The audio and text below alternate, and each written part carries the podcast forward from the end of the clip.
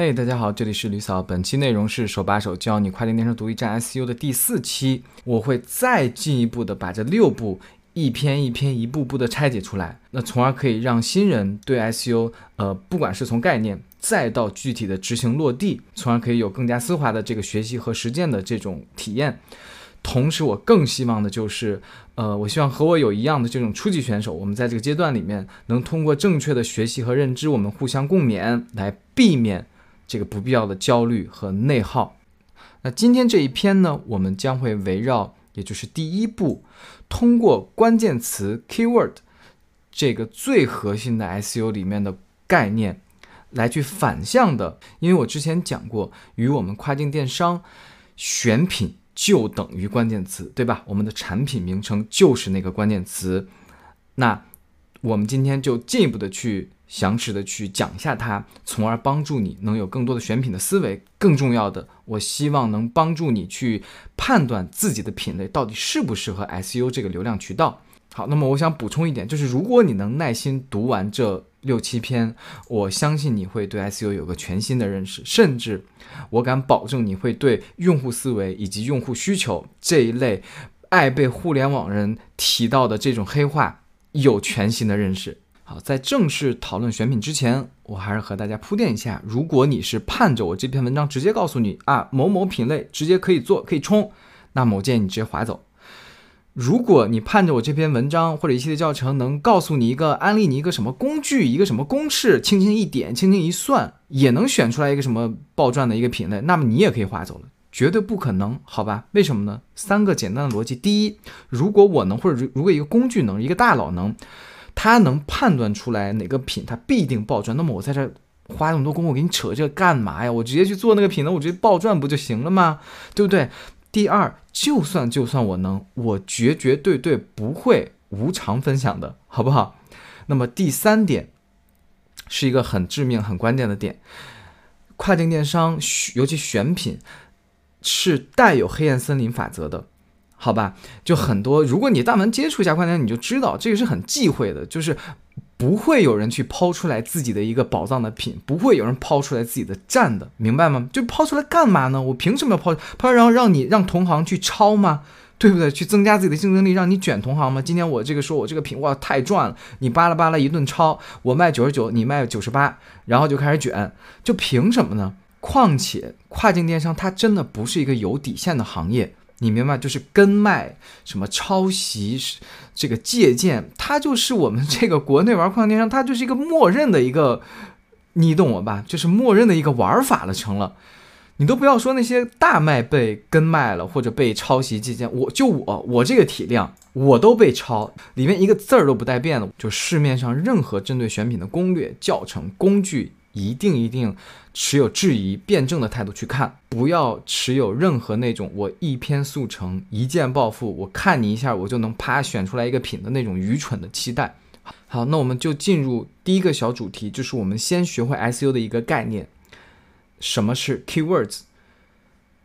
我相信大家但凡看到任何的 SU 的教程，你一定会看到无数博主无数强调、无数次强调这个关键词 keywords 这个概念，对吧？然后你你你甚至你去学了很久，你还是懵的，就你就感觉关键词这三个字我明明认识，怎么他而且我明明按照他们的这个感觉一直在做，怎么感觉被他们一讲讲的又特别玄乎，我又感觉也没什么效果或怎么样，就你就懵了。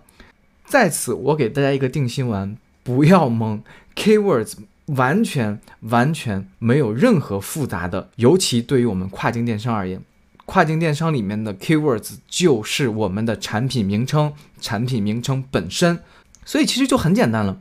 我们搞定了选品，就等于搞懂了 keywords，是不是？因为那个产品的名称就是我们那个关键词。假如我们是卖宠物项圈，那么宠物项圈这四个字就是我们的 keywords，就是我们整个网站的 keywords。假如我们卖蚕丝被，那么蚕丝被就是我们的 keywords，就是我们的关键词。好的，搞清楚这个基础概念之后，我们进入第一个选题，就是如何判断我正准备做或者我目前正在做的这个品类是否适合 SU 这个流量渠道。好，我之前和大家强调过，其实独立站的流量来源渠道很多种，我们最重要的独立站新人最重要的是要选择我们最合适的。而不是说我就看到别人说什么 S U 香，我就要开始去磕它，就有可能你的这个品它真的不适合 S U，你怎么做都不会有一点点效果的，你就不用为难自己了，我们就直接赶紧去换其他流量渠道，然后去拿拿效果拿结果就可以，对吧？那么如何去判断呢？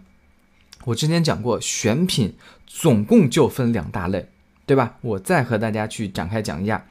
第一大类就是兴趣电商式的这种选品，我相信我们国内的这个用户对这个太熟悉不过了，对吧？我们天天刷各种社媒、视频社媒、图文的社媒，小红呃这个某红薯、这个某音，近两年的这个直播电商，这都属于兴趣电商。那这类产品，其实你通过这种社媒的视频、图文、直播这种更丰富的这种载体形式，就会有一种种草的效果。这些产品，它通过社媒以上的这些载体的触达，它可以临时的去激发用户的这种购物欲望。也就是它这个其实用户本身并没有购物需求的呀，就是我我本来是为了娱乐，我在刷某音、刷短视频，开开心心的，我啪刷到一个什么好吃的坚果，你说我我那一刻或者我这一段时间内，我想买坚，果一点点想买坚果的这个兴趣都没有，但是突然发的视频，他又说，哎，我这个坚果是什么来自于大兴安岭，什么巨好吃，怎么怎么样，然后九块九包邮，哎呦，感觉我可以来一包试试，对不对？这个时候。我被种草，并且激发了购物欲望，从而我去下单。其他的你可以列举一下，你可以想一下有什么样的品是这种感觉的，比如说服饰类的，比如说这种饰品的，它就很好看，对吧？姐妹们一定是认可这个点。就我正在刷某红薯，要刷哇，这个姐妹她这个衣服怎么这么好看？我要进去看一下。OK，大部分有可能她就是一个广子，你看嘛，她那个一楼就在说，哎，姐姐姐姐求链接，然后她自问自话的就说啊，这某某家买的。这不就是把你给种草了吗？你说你那会儿就是你都已经急切到我就是要买衣服了吗？你并不是的，你就是在闲着上刷某书，你就看到一个姐妹穿着这个服饰好看，穿着视频好看，你就想去买了，你就要去问链接了。那么第二种就是我们的传统电商式的选品了，也就是在这些兄弟电商出现之前，大家回忆一下如何去网购的，好不好？它就是我们日常的需求，比如说我天冷了，我就是想买双手套了，对吧？我已经产生这个需求了。我这个时候我要干嘛？我就要去某宝、某东去搜索。第一种这种种草式的选品，它的流量渠道来源于哪儿呢？来源于社媒，对吗？我们在跨境电商里面，海外的社媒哪些呢？Facebook、Ins、TikTok 这些。那么第二种传统式的选品流量渠道与海外来源于哪里呢？就来源于谷歌搜索引擎。无论是 SEO 就是自然的搜索，也就是免费的，还是 SEM 付费的。都 OK，或者就是购物平台，比如说 Amazon。而以国内为例的话，其实我们知道，就因为这个某度它过于拉垮，就是用户早就不会在某度上进行任何的，也不能这么夸张嘛，就肯定不会在某度上去搜索一个产品去买一个产品的，对不对？我们一定会直接去到某宝、某东去。搜索并且去购物，因为中国消费者的网络购物这个行为的这个心智，其实早就被这些网络购物平台所占据了。但是在海外，其实因为谷歌它搜索引擎的强大，大家还是有可能会在谷歌搜索引擎去找产品呀、找商品，并且进行购物下单的。那么接下来我再进行一些补充，这两个流量渠道它是有一定的承接关系的，比如说。我们拿国内为例，比如说我在某红书被种草了一个滑雪头盔，就算我被种草这个帖子，它是有一个属店的，我可以直接在某红书上下单的，但是我依然不会在某属店下单，我会做什么呢？就像我刚才讲的，网络购物的这个性质早就被某宝占据了，对不对？所以我但凡产生了一个购物的这个需求的时候，我就直接二话不说，我直接点点某宝去搜索这个东西。所以你这个时候有可能会理解很多人，他可能投 Meta。TikTok 他可能没有实际的转化，但有可能你的品牌性做得足够好，客户反手就会去 Google 或者 Amazon 上去搜索你的品牌名或者品牌名加产品名去下单。第二点就是两者也并不是二选一的关系，其实大部分的品它是可以两个流量通吃的，但是只是对于我们各卖新人而言，我们需要将有限的精力和资源放到更容易拿结果的那个渠道上。好，我们去举一些实例，比如说刚才讲的视频。比如说，我是一个卖耳饰饰品的，我有两种传播途径，一种谷歌搜索引擎，一种社媒。来，大家去判断一下哪种更容易抓住消费者，对吧？这个社媒上很好的这种图片 feed，对吧？我上来就是一个图片，一个姐妹，哇，感觉就产品。它长什么样子，这种生活场景化的东西，只要是品牌想表现出来的，它都可以通过这个图片生动的表达出来，然后再加上一些基础的文案，一下子就很抓人。OK，我们看一下谷歌搜索，如果你想说，哎，我要去做个广告或者怎么样，它大抵就是这种文字列表。所以，你觉得这种更吸引你吗？还是这种更吸引你？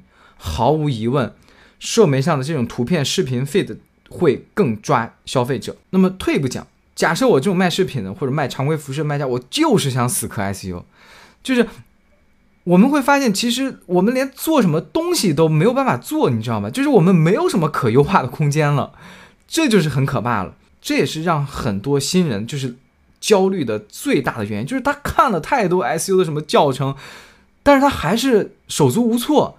你们手足无措，就是手足在这，他的品他就不适合 SEO。他看了那么多教程，他发现根本就没有办法运用。他以为是自己错了，其实并没有错。所以回到这篇，我的核心目的就是希望让新人正视 SEO，好吧？第一个，避免焦虑和内耗，不要看到什么博主或者教程去说 SEO 免费流量真香，怎么怎么样。然后你可能你这个品压根就不适合做 SEO，就像你要做普通服饰的、做饰品的，你。你怎么做，对不对？然后你就开始自我质疑、自我否定，觉得自己又蠢，或者又开始质疑那个博主的教程。你说这个教程不行，根本就运用不到，说的太虚太空什么的，不要这样，好吧？第二个就是我们实际一点，我今天的这篇教程就已经差不多教会你了。你看一下自己的品类到底是更适合传统电商式以用户需求触发的，还是这种兴趣电商式的，以你的内容直接去激发他这种购买欲望的。那么在下一篇的时候，我将会带大家进一步的通过长尾关键词的这个概念的研究，从而帮助你去寻找到属于自己的细分类目。那么本期内容就到此结束，希望大家关注李嫂，专注贝哥，拜拜。